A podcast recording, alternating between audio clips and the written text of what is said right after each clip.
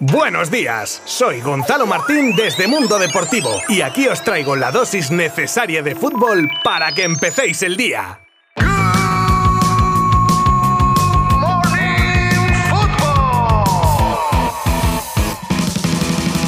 Hola, ¿qué tal? Ya es lunes y claro está, por aquí me tenéis de nuevo tras un fin de semana intensito para que estéis al día de la actualidad en el mundo del fútbol. Como buen inicio de semana que se tercie, empezaremos con un repaso de los partidos más destacados disputados ayer. Tendremos felicitación por las nuevas campeonas de la Liga Iberdrola, las palabras de la porta sobre el fichaje de Haaland, posibles movimientos en Can Barça, el sueño del Madrid de hacer una dupla letal y más cosas que desde ahora mismo y durante los próximos minutos os voy a contar así que acompañadme en este vuestro podcast sobre el deporte rey de Mundo Deportivo. Os habla Gonzalo Martín. Bienvenidos, vamos para allá.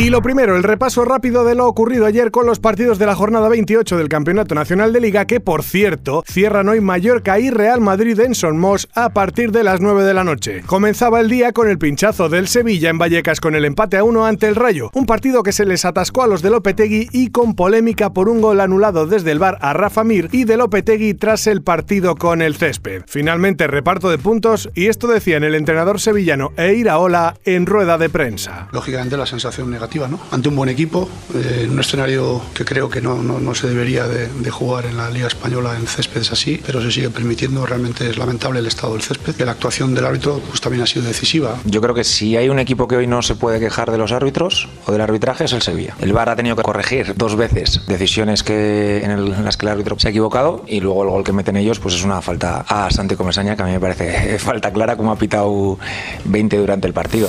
Después el Betis, que recuperan la dinámica positiva de hace unas jornadas tras vencer en casa a un siempre combativo Athletic gracias al gol de Borja Iglesias y precisamente el Panda que hablaba al término del encuentro. Creo que el equipo ha competido siempre, ha tenido partidos mejores o peores, a pesar de que se ha puesto difícil, hemos competido muy bien y muy contentos. Estamos bien, estamos tranquilos y sabemos que hay momentos más duros, pero el equipo está fuerte.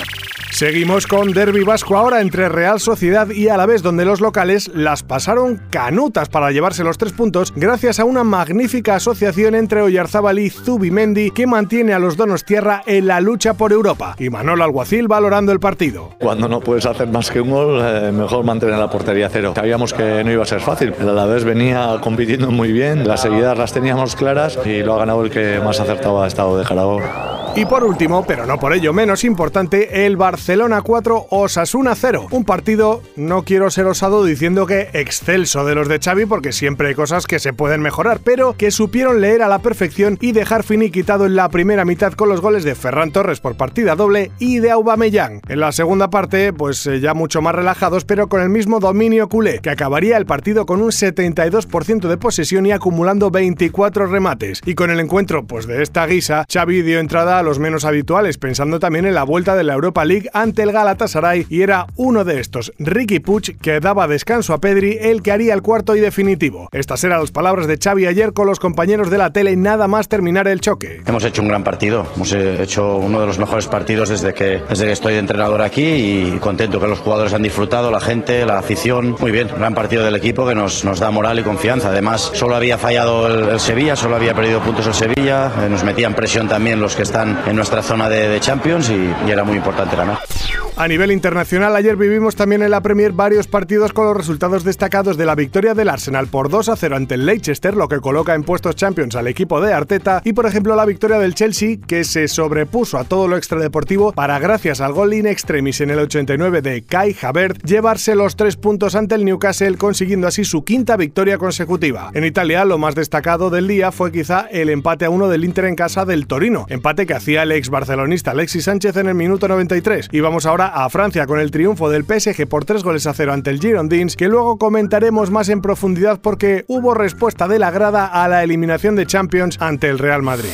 No puedo dejar que pase más tiempo sin felicitar a las nuevas campeonas de liga. Las chicas del Fútbol Club Barcelona de Fútbol se proclaman matemáticamente vencedoras de la Liga Iberdrola, falta aún de jornadas y con el aliciente de ser tras vencer con un contundente 5 a 0 al Real Madrid en un estadio Johan Cruyff hasta la bandera para ver los goles de Alexia por partida doble de Patri, de Peter y de Jenny. Y la posterior celebración, claro. Lo han vuelto a lograr, así que nuestra más sincera enhorabuena a todo el equipo y su staff. La porta ha preguntado por enésima vez por el posible fichaje del noruego Erling Haaland y en esta ocasión ha enviado un contundente mensaje, advirtiendo que la mala situación económica del club aún no se ha revertido y que nunca harán operaciones que pongan en riesgo al club. Pero, y digo yo, si llegase una buena inversión de billetes, ¿creéis que el presidente del Barça se guarda un as en la manga o que es un mensaje con cierto pesimismo? Os leo en redes sociales.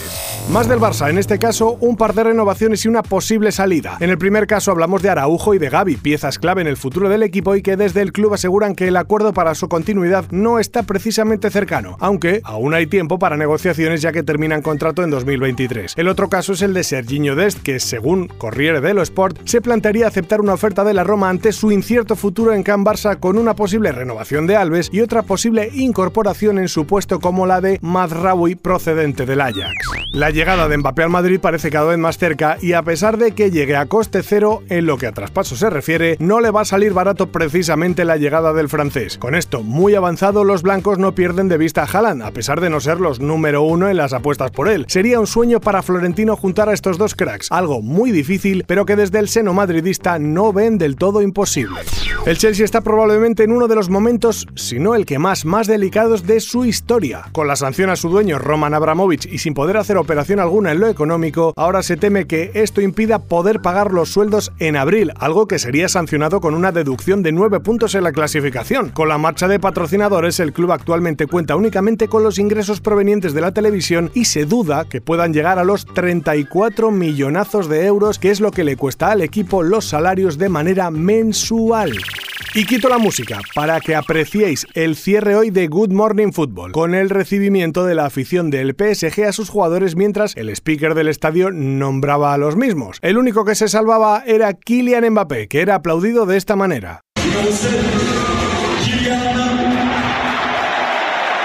Y ahora veréis la brutal diferencia de cómo se recibía a Neymar y por último a Messi y Pochettino.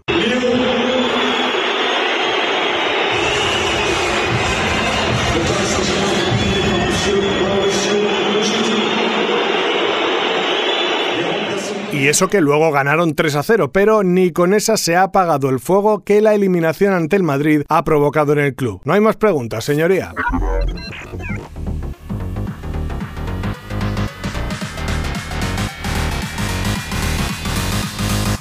Y esto es todo por hoy. Espero que hayáis tomado buena nota de todas las noticias que hemos tratado en Good Morning Football, porque mañana volvemos con mucho más. Antes de irme, recordaros que hoy tenéis al Mallorca que cierra la jornada contra el Real Madrid a partir de las 9 de la noche. Partido, por supuesto, que os traeremos minuto a minuto desde nuestra web y redes sociales. Gracias un día más por acompañarme. Abrazo virtual. Adiós. Mundo Deportivo te ha ofrecido Good Morning Football, la dosis necesaria de fútbol para comenzar el día.